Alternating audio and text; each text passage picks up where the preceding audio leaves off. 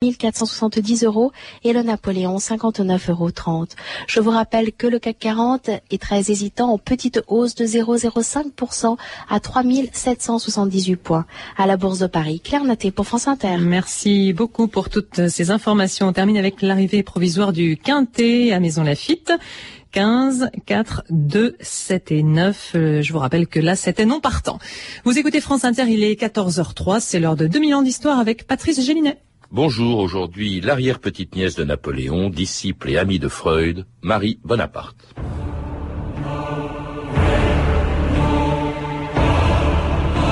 Si quelqu'un écrit ma vie, qu'il l'intitule La dernière Bonaparte, car je le suis. Mes cousins de la branche impériale ne sont que Napoléon. Marie Bonaparte.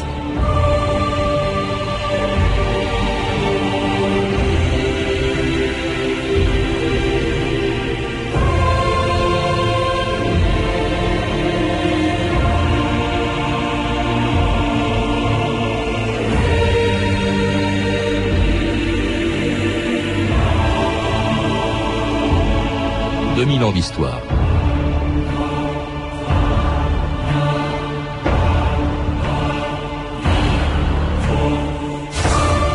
Elle n'a pas conquis d'empire ni fait de coup d'État, mais elle fut sans doute après Napoléon Ier et Napoléon III la plus célèbre des Bonaparte. Arrière-petite-nièce d'un empereur, mariée au fils d'un roi et immensément riche, Marie Bonaparte n'eut besoin ni de son rang ni de sa fortune pour marquer profondément l'histoire de son siècle. Son destin exceptionnel elle le doit à une rencontre qui a fait basculer sa vie.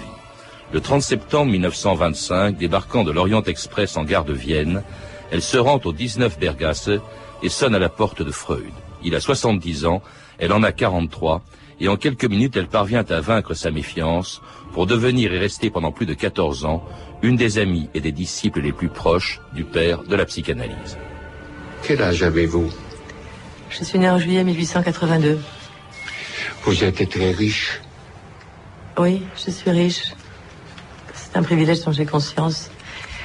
Ma naissance, mes titres également sont des privilèges. Je jouis de ces privilèges, ce serait indécent de, le nier, mais ce que je veux aujourd'hui, c'est conquérir ma liberté de femme, ma liberté d'homme, enfin d'être humain, je veux dire. Oh, c'était bien dit. Qu'attendez-vous de moi, princesse? Vous êtes le plus grand génie de ce siècle. Acceptez-vous de me prendre en analyse je resterai le temps qu'il faudra à Vienne. Tout mon temps sera à vous. Disons demain 15 heures. Vous faites le plus beau cadeau de ma vie. Est-ce que je peux vous embrasser? Louis Gardel, bonjour. Bonjour. Dans cette rencontre entre Freud et Marie Bonaparte, jouée par Catherine Deneuve, c'est un des moments les plus forts du film de Benoît Jacot, Princesse Marie, dont vous avez écrit le scénario avec François-Olivier Rousseau, un film en deux parties, euh, diffusé sur Arte, la première euh, hier soir, la seconde ce soir à 20h45. Alors Princesse Marie, c'est le nom que Freud lui-même, je crois, donnait à Marie Bonaparte. Euh, elle-même, qui était l'arrière-petite-nièce de Napoléon, disait « Je suis la dernière des Bonaparte. Hein. Mes cousins de la branche impériale ne sont que des Napoléons. » Ça veut dire quoi, ça Qu'elle préférait le général républicain à l'empereur des Français?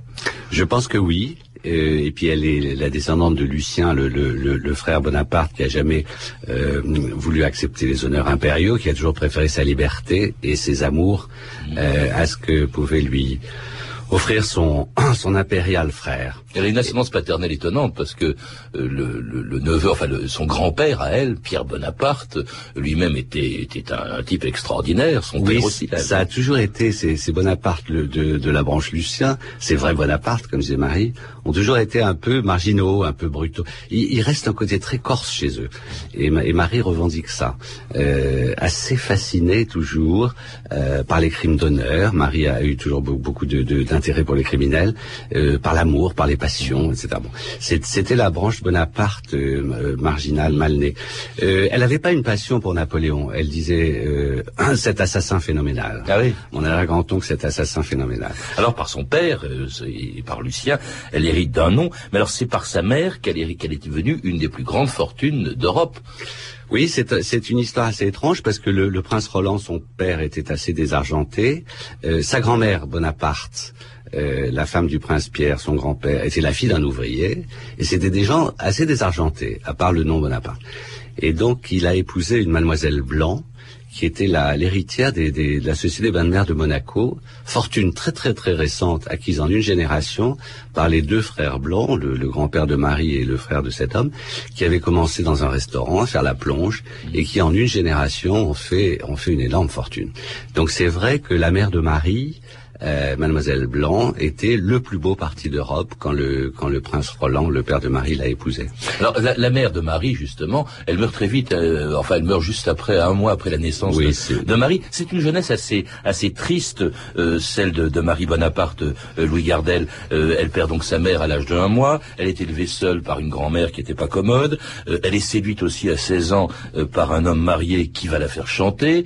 et puis alors, elle est mariée en 1907 à un prince euh, au prince Georges de Grèce, fils du roi de Grèce, euh, auquel elle, va donner deux enfants, mais auprès duquel elle n'a pas trouvé l'amour. Hein. Non, elle a pas trouvé. Je reviens un peu sur l'enfance de Marie parce que ça explique beaucoup des choses de son.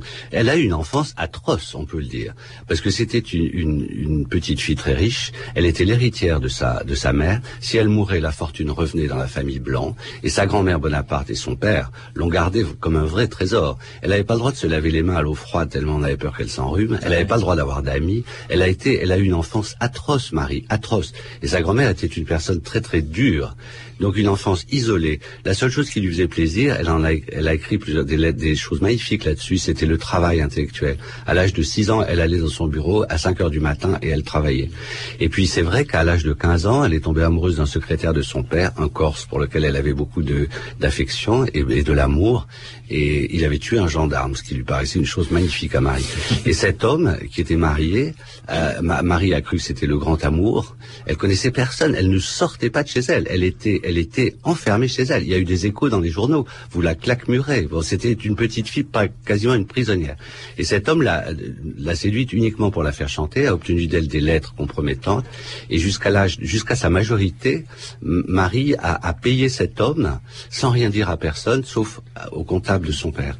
Et, euh, et ça a été terrible pour elle. Et elle disait, l'amour me fait horreur, la fortune, ma fortune me fait horreur. Et quand on lui a présenté des partis, de très beaux partis, en tout cas par le titre, elle les a fuis tous parce qu'elle était complètement affolée par ça. Alors sauf le prince euh, Georges. Alors elle a eu du goût, elle a eu du goût pour Georges. Elle a refusé beaucoup beaucoup de maris. Elle a eu du goût pour Georges et elle dit très bien parce que d'abord il était aussi grand que papa. Ensuite il était blond alors que son maître chanteur était un, un homme brun et qu'elle détestait les hommes bruns et qu'ensuite il était un homme doux et compréhensif. Mais il préférait lui en revanche, euh, il préférait euh, sans doute les hommes. Il était très attaché à son propre oncle. Euh, voilà, il a une liaison. Il a une liaison dont personne ne sait si elle a été sexuelle ou pas. En tout cas, une passion pour un homme qui avait dix ans de plus que lui, qui était son oncle, qui était un prince danois. Et c'est vrai qu'il a été pour Marie à la fois un bon compagnon, mais qu'il n'a pas été un mari qui puisse la combler.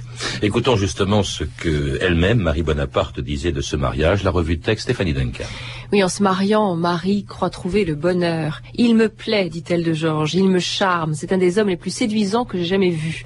Mais les désillusions commencent dès la nuit de noces. Tu me pries ce soir-là d'un geste court, brutal, comme t'y forçant toi-même et t'excusant, je mets cela comme toi, mais il faut bien si l'on veut des enfants. au début, Marie se soumet à ce qu'elle croit être son destin. Il me faut beaucoup d'amour, dit-elle, un esprit simple et nulle imagination pour aimer le joug conjugal. Alors, elle écrit ça en 1913 dans un texte non publié qu'elle intitule Tristesse féminine, tout un programme. Alors, ce qu'elle y écrit de la condition féminine et du mariage est très en avance sur son époque. L'oppression du mariage, dit-elle, mariage sécurité, mais mariage sacrifice et tombeau de soi-même. Le libre épanouissement de soi se flétrit entre les murs de la maison conjugale. Et l'âme et le visage prennent cette attitude accablée que l'on voit à tant d'épouses. Et elle ajoute, l'oppression du mariage est une maladie universelle, et j'ose croire qu'il est davantage de veuves délivrées que de veuves éplorées. Marie Bonaparte, insatisfaite donc dans son couple, va prendre des amants. En 1913, elle rencontre notamment Aristide Briand, hein, une des personnalités politiques les plus importantes de l'époque. Mon grand amour est venu, dit-elle. très scandaleux pour l'époque. Hein, Marie euh, reçoit Brillant sous le toit familial devant son mari qui le tolère plus ou moins. Un jour, écrit-elle, un ami est venu me dire Ne serait-ce pas plus probe de quitter votre mari que d'en faire le jouet des médisances publiques? On fait grand bruit autour de vos trois noms. En plus tard, dans ses mémoires, Marie Bonaparte écrira sur la vertu féminine. Pourquoi tant de vaines vertus? Pour pouvoir se dire quand on est vieille, moi j'ai été une honnête femme Les hommes, ces non civilisés, se permettent tout. Les femmes, elles, doivent tout supporter. Mais Marie quand même choisit de ne pas quitter son mari, elle aura d'autres amants, hein, avec lesquels pourtant elle ne résoudra pas ce qu'elle appelle sa frigidité. En 1924, elle publie sous un pseudonyme une étude justement sur la frigidité féminine. Les femmes qui en souffrent, écrit-elle, ne repoussent pas l'homme, heureuses du plaisir qu'elle leur donne, et se satisfont des caresses que leur amant leur accorde avant et après. Mais si elles se trouvent aimer un égoïste que le souci de la femme importune, leur situation alors devient dramatique. Elles en sont réduites ou bien à la déception, engendrant maint troubles nerveux, ou à l'onanisme, toujours psychiquement insatisfaisant. Alors, inutile de dire hein, qu'en parlant du plaisir de la femme en 1924, Marie Bonaparte s'attaque à un grand tabou. Oui, puis surtout, c'est vraiment un langage assez étonnant. Sa, frigidité, euh, Louis Gardel, elle en souffrait beaucoup, en fait. Ça l'a hanté toute sa vie. Ça l'a beaucoup hanté toute sa vie. Euh, je, je pense que bon, Freud lui a expliqué que c'était pas si important que ça la frigidité. Mais euh, elle, elle c'est ça qui l'a conduite à Freud, c'est ça qui lui a conduit, qui l'a conduite à son féminisme. C'était une, elle disait elle-même, je suis une femme qui ne renonce à rien. Et c'est vrai que l'idée de passer à côté du plaisir sexuel était quelque chose qui lui était extrêmement pénible. Elle en souffrait dans son corps, si j'ose dire. Elle en souffrait intellectuellement. Et elle en parlait même très crûment à son mari. On écoute un autre extrait du téléfilm Princesse Marie. Divorçons, Georges. Cette solution sera la la meilleure et la plus simple. Pour toi autant que pour moi. Le divorce nous est interdit. Je n'accepterai jamais ce scandale. Je suis ton mari devant Dieu et devant les hommes. Eh ben c'est fini. J'en ai ma claque. Marie. J'en ai marre. S'il y a une chose que je regrette, c'est de ne pas être parti plus tôt. Aujourd'hui, ce que je veux, c'est un pénis et ma normalité orgastique. Je ne comprends pas. J'ai peur de comprendre. Un pénis, c'est ma liberté intellectuelle. Et la normalité orgastique, c'est que je veux jouir sexuellement avec mon clitoris et mon vagin. Marie. Cocon Val Valdemar. Étonnant ce, ce dialogue, Lou Gardel. Vous l'avez écrit, mais est-ce qu'elle parlait comme ça? Elle parlait encore plus crûment que je ne l'ai fait parler. Euh, naturellement, euh, ces biographes, et surtout les biographes de Freud, et Jones en particulier, étaient quelquefois effarés par sa liberté de langage en, matière sexuelle. Donc, euh, si on l'avait fait parler comme elle parlait vraiment, je crois que les gens ne l'auraient ah pas cru. C'était pas égrillard c'était une façon pour elle de désigner les choses, de regarder la sexualité en face et de la nommer. Ce qui était rare à l'époque. Ce qui était extrêmement rare, surtout dans sa condition à elle, de princesse royale. Sa frigidité, euh, Louis Gardel, au début, elle croit que c'est lié à des raisons purement mécaniques et elle pense, elle fait plusieurs opérations, donc une opération du clitoris, c'est même cette opération qui, qui par laquelle commence ce, ce, film que vous avez, dont vous avez écrit le scénario. Euh, et puis alors, bon, évidemment, ça marche pas, et c'est à ce moment-là qu'elle va voir Freud. Exactement, oui, oui. Elle a, elle a essayé, elle s'est fait opérer à plusieurs reprises. Elle se faisait opérer de façon compulsive aussi, elle se faisait rectifier les seins, etc. Mais enfin, elle s'est fait opérer du, du vagin pour essayer de, de mécaniquement, enfin, euh, par la chirurgie, de, de, régler ce problème de frigidité. Ça n'a absolument pas marché. C'est ça qui l'a amené à Freud. Mais elle avait, avant d'aller voir Freud, beaucoup lu Freud. Elle avait une grande curiosité intellectuelle. Hein. C'est une femme qui vraiment lisait beaucoup, était au courant de tout. Et donc, c'est Laforgue, le, le, enfin, le, psychiatre français, euh, qui l'a envoyé à Freud. Il a accepté de, de l'analyser à condition que ça se passe en allemand parce qu'elle parlait allemand couramment, parce qu'elle a été élevée par des gouvernantes. Elle parlait beaucoup de langues, Marie. Vers 70 ans, elle s'est mise à, apprendre le grec ancien. Enfin, on n'en est pas là. Et donc, elle a été voir Freud, et c'est vrai que entre il l'a, il l'a regardé. Il était un peu inquiet de cette princesse, de cette mondaine, assez envahissante. Elle était très mm. envahissante, Marie. Et puis, assez vite, euh, il s'est pris d'une grande affection pour elle, et elle a été sa patiente et très très vite son amie. Et même euh, sa, sa, disciple, elle part en France en 1926. Je crois que c'est elle qui fonde la Société psychanalytique de, de Paris, je Exactement, crois. Et elle devient psychanalyste avec des méthodes absolument incroyables. Oui, mais bon, c'était donc j'ai dit. C'est une femme qui Il y a, une anecdote qu'on entend dans le film. Dans le film, c'est vrai que donc elle avait sa belle maison de, de Saint-Cloud. Elle a, elle envoyait à ses patients sa voiture à son chauffeur parce qu'elle disait euh, les malheureux pour venir c'est très compliqué. et alors c'est beaucoup plus simple comme ça. Elle faisait mieux. Elle avait une très jolie maison à Saint-Tropez que sa petite fille a toujours, qu'elle aimait beaucoup, beaucoup, qui s'appelait le lys de mer. Et alors, comme elle pouvait pas se passer de ses bains de mer, et que, et que ses patients pouvaient pas se passer d'elle, elle les emmenait dans sa maison à Saint-Tropez. Freud lui a expliqué que c'était pas tout à fait ça, et qu'il fallait pas faire ça, et elle, elle a fait semblant de pas comprendre, disant, en fait, je comprends pas, moi j'ai besoin des bains de mer, ils ont besoin de moi, ma maison est très grande, je les emmène. Elle faisait même du tricot dans leur dos. C'est voilà. Alors ça, on en a beaucoup raconté. C'était pas du tricot, c'était du crochet. Alors, elle, mais à Saint-Cloud aussi, parce que quand il faisait, elle adorait la nature, Marie. Alors quand il faisait beau, ça l'embêtait d'être dans une, alors elle sortait, elle mettait son patient dans une chaise longue, elle dans la chaise longue à côté, et elle, elle, écoutait les, les, histoires en faisant du crochet, oui. On s'est beaucoup moqué d'elle à cause de ça, mais en même temps, elle a, elle a pu être une très bonne psychanalyste, je crois. Alors, elle Freud lui a beaucoup apporté, elle a aussi beaucoup apporté euh, à Freud, c'est elle qui lui a trouvé euh, un médecin pour soigner son cancer de la mâchoire, euh, elle a essayé en vain d'obtenir pour lui le, le prix Nobel, elle achète, on le voit aussi dans le film, la correspondance de Freud avec mm. Wilhelm Fliess, qui était le psychanalyste avec lequel Freud avait fait son, son auto-analyse, entre guillemets, elle lui apporte énormément. Oui, elle lui apporte beaucoup. Elle lui apporte le pour développer la cause de la psychanalyse en France. Elle lui apporte d'abord euh, son, son carnet d'adresse, si j'ose dire, mmh. euh, son appétit de pouvoir, son culot incroyable. Et puis sur le plan intellectuel, Freud lui a dit grâce à vous, peut-être qu'on saura ce que. Enfin, il disait la grande question, c'est qu'est-ce que veut une femme? il lui dit peut-être que grâce à vous, je finirai par le savoir. Et surtout, c'est Marie Bonaparte qui pousse Freud à quitter l'Autriche, menacée par la montée du nazisme.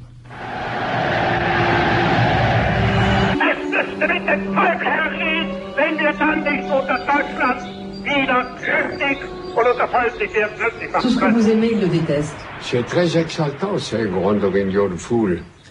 Il paraît qu'on a du mal à résister. Mais comment pouvez-vous dire ça? En plus, vous êtes juif. Je prends tout pour vous éliminer. Vous êtes en danger. Vous exagérez. Mais pas du tout. C'est vous qui voulez pas voir les choses en face. Laissez-moi vous installer à Paris, je vous en prie.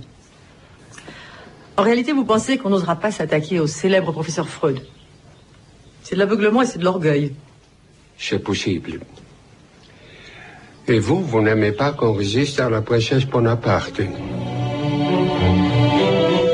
C'était un extrait de la deuxième partie du film que l'on pourra voir ce soir sur, sur Arte, Marie Bonaparte essayant de convaincre Freud de, quitter l'Autriche. Et lui, au début, il n'y croit pas. Il, considère que c'est pas une menace. L'Autriche n'est pas encore envahie hein, au moment où elle décide à quitter l'Autriche. Oui, enfin, il est passé par plusieurs phases. C'est vrai qu'à un moment, il a cru que, que les nazis rentreraient pas en Autriche. Assez vite, il a compris ça. Il pensait que le, il disait le nazisme autrichien, ce sera pas très méchant. Nous sommes trop brouillons. Ce sera pas très méchant. Et puis après, euh, il était très vieux, il était très très malade, et je pense qu'il avait les réactions d'un vieillard malade, c'est-à-dire qu'il ne voulait pas s'en aller, il voulait pas refaire une nouvelle vie, etc. Et, en gros, il, disait tout le temps, j'espère mourir avant que ce soit... Bon, il attendait la mort, hein, avant que ça devienne pire. Et c'est vrai que Marie lui, a dit, mais vous n'êtes pas seulement un vieillard malade, vous êtes Sigmund Freud, et que vous ne pouvez pas rester l'otage des nazis, vous ne pouvez pas. Et elle l'a, enfin, elle l'a bassiné jusqu'à le, le convaincre de partir. Ce qui a fait basculer Freud, c'est quand les nazis, la Gestapo a arrêté euh, Anna, sa fille, mm. où Marie a été formidable parce qu'elle a fait libérer Anna. Et là, Freud a compris que c'était qu'il fallait qu'il parte, qu'il pouvait pas rester là. Il avait deux solutions ou, ou, le suicide ou le départ. Il ne voulait pas se suicider pour des raisons euh, morales graves et aussi pour ne. Il disait c'est au fond ce que les nazis attendent de moi. Et donc il a finalement accepté de partir.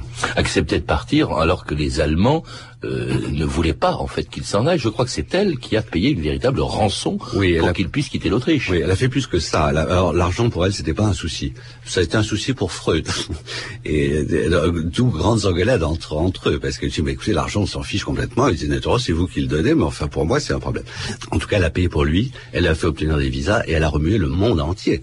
Euh, elle a fait prévenir Franklin Roosevelt par l'ambassadeur Bullitt, etc. Elle a, elle a même fait intervenir Mussolini. Euh, elle a mis son cousin le roi de Grèce en plan. Elle a bougé absolument le monde entier pour obtenir les visas de départ pour Freud. Et, euh, et elle a été, oui, elle l'a sauvé, vraiment, elle l'a sauvé. Ce qui était extraordinaire, c'est que sa fille se marie en même temps et elle a fait un saut à Paris pour marier sa fille. Elle est immédiatement revenue à Vienne. et voilà, elle est pas repartie, elle, est, elle a été l'attendre à Paris. Mais une fois que toute, elle était sûre qu'il allait partir, qu'il avait les visas, qu'on pourrait plus l'arrêter en route, etc.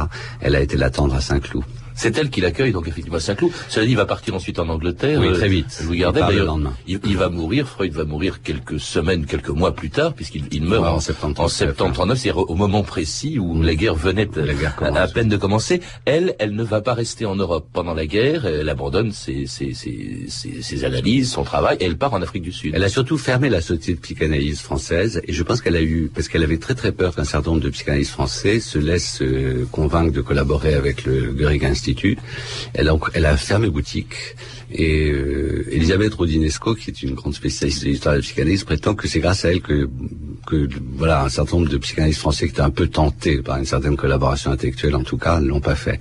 Et elle est partie avec Georges en Amérique du, en Afrique du Sud, où elle a continué à s'intéresser à tout comme elle pouvait être. C'est-à-dire, euh, c'est là qu'elle a appris le grec ancien. Elle s'est beaucoup intéressée à l'excision des, des femmes africaines. Elle, de toute façon, c'est une femme qui s'intéressait à tout. Mm. Voilà. Alors, elle, elle revient en, en France, puis elle s'est intéressée beaucoup, elle va continuer à le faire en, en- en France, à écrire. Elle écrit énormément, on oublie de le dire. Elle écrit énormément. Elle a publié beaucoup, beaucoup, beaucoup de livres. Elle a publié des livres psychanalytiques, des études psychanalytiques. Elle a écrit beaucoup d'articles dans la revue psychanalyse française. Elle a donné beaucoup de conférences. Elle a écrit aussi des livres euh, de souvenirs personnels. Elle a écrit un livre sur son chien, le chocho, que lui avait donné Freud, que Freud a traduit en allemand, ce qui est quand même assez extraordinaire sur un chien. Euh, et elle a, et elle a écrit aussi des, des, textes. qui- Elle a un roman. Et puis elle a écrit des textes comme ça, considération devant la vie et la mort, euh, euh, dans, mon, jardin, etc. etc. Bon, bah, elle écrivait pas très bien, elle avait une écriture un peu fleurie. Elle signe aussi des pétitions. Alors notamment, il y a, y a eu une grande affaire dans les années 50. Euh, C'était euh, un, un condamné à mort euh, aux États-Unis, euh, en faveur duquel elle a signé une pétition pour qu'il ne soit pas exécuté. C'est Karel Chessman. Et c'est vrai que vous le disiez au début, c'est une femme qui est fascinée par les assassins. Elle est fascinée par les assassins, elle l'a été toute sa vie. Et elle a beaucoup publié dans la revue française de psychanalyse des, des textes relatifs aux assassins, ce qui mettait les, ses collègues dans un grand embarras. parce que déjà, la psychanalyse est très mal vue et vous ne parlez que d'assassins. Et elle a fait en particulier une communication formidable ce- sur euh, une dame qui s'appelait Madame Lefebvre, qui avait tué sa, sa belle-fille à coups de couteau et que Marie adorait. Et Marie disait, mais de- depuis qu'elle s'est libérée de sa belle-fille, elle disait, mais à coups de couteau, elle disait, oui, certes, à coups de couteau, mais elle va très bien maintenant. etc.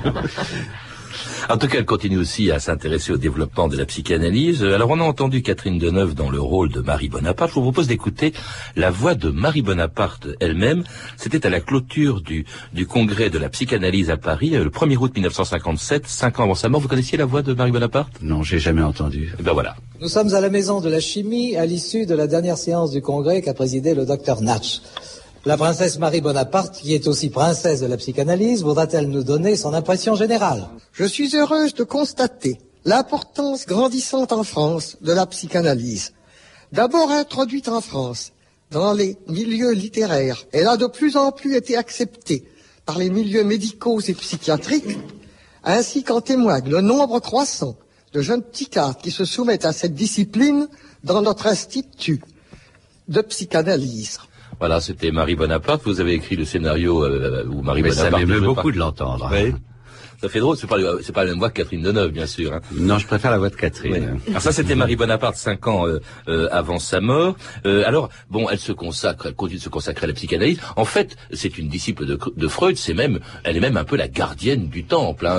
C'est- la psychanalyse freudienne contre Lacan. Elle détestait Lacan et c'était assez Et réciproque réciproque. d'ailleurs.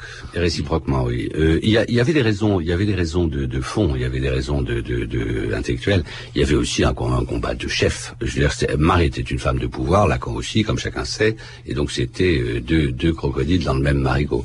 Lacan l'a détesté, il l'appelait la cuisinière. Enfin, Ah oui, oui, oui. Mais enfin, elle a tenu bon. Euh, c'était pas quelqu'un qu'on dont on se débarrassait facilement, Marie. hein. On l'a surnommé même Freud m'a dit. Hein, Voilà, c'est ça. était tellement inconditionnel de Freud. Alors cela dit, ce qui est curieux, c'est qu'à la fin de sa vie, elle a commencé à douter de la psychanalyse et même de Freud. Je vous propose d'écouter euh, ce qu'elle écrivait. Aveuglée par l'instinct, j'ai pris le désir pour l'amour, mais la plus grosse erreur, c'est Freud qui l'a commise. C'est lui qui s'est trompé. Il a surestimé la puissance de la thérapie. Louis Gardel. Oui, je connaissais étonnant. pas ce texte de Marie. Et euh, je connaissais pas ce texte de Marie. Il me surprend pas complètement dans la mesure où ça rejoint un peu certains doutes de Freud à la fin de sa vie. Pas qu'il a exprimé publiquement, mais en tout cas dans des lettres, des lettres publiées de toute façon. Ou sans remettre du tout en cause son, son, son sa découverte et, et les cures analytiques, il était beaucoup plus mesuré, quelquefois un peu sceptique sur les résultats que ça pouvait avoir. Euh, l'analyse de Marie a été quand même une grande réussite. Et je la trouve un peu sévère de dire ça, parce que je pense que, alors peut-être que ça l'a pas défrigidifié, je sais pas si on peut dire ça, ça lui a permis d'acquérir quand même ce qu'elle cherchait d'abord, c'est-à-dire sa liberté de femme et sa liberté d'être humain. Sa place aussi dans la psychanalyse est assez importante. Je crois qu'elle a quand même financé, par exemple, euh, une bourse pour les euh, psychanalystes euh, qui n'avaient pas beaucoup d'argent pour qu'elle puisse, pour qu'elle puisse, je dis elle, parce que Françoise Dolto a profité justement de cette bourse aussi, qui a été financée par Marie Bonaparte. Oui, l'analyse a été, enfin, la psychanalyse a été sa cause. Elle avait commencé avec Freud à Vienne, où elle payait beaucoup de, notes d'imprimeur du Ferlag, du, journal de Freud. Elle a publié des publications, enfin, elle a, financé des publications, etc.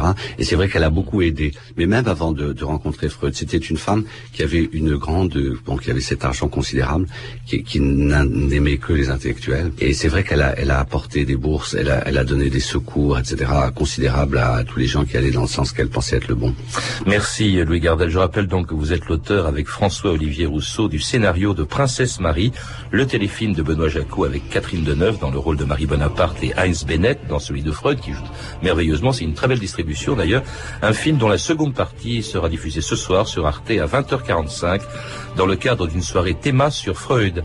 À lire également Princesse Marie de François-Olivier Rousseau, publié par Le Seuil et Arte. C'est l'adaptation romanesque du scénario du téléfilm. Enfin, je recommande vivement la lecture de la seule biographie en français de Marie Bonaparte, qui est écrite par euh, Célia Bertin, édité chez Perrin et réédité justement à l'occasion de la diffusion de votre téléfilm. Vous pouvez retrouver ces renseignements en contactant le service des relations avec les auditeurs au 0892 68 10 33, 34 centimes d'euros la minute ou consulter le site de notre émission sur franceinter.com.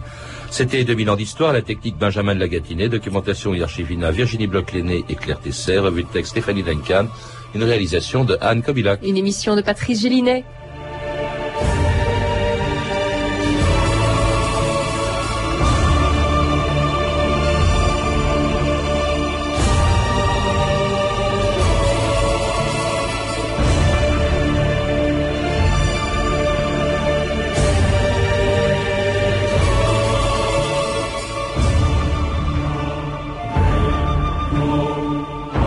Programme de la semaine prochaine, lundi, journée internationale de la femme. Nous parlerons de la plus belle femme de l'Antiquité, Nefertiti. Mardi, la révolution islamiste en Iran, c'était il y a 25 ans.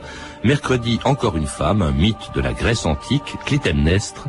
Jeudi, les années 60. Enfin, vendredi, deux jours avant l'élection présidentielle en Russie, Vladimir Poutine. Bonne fin de semaine à tous. Il est 14h30 sur France Inter. L'heure de retrouver Chris. Merci Patrice Gélinet et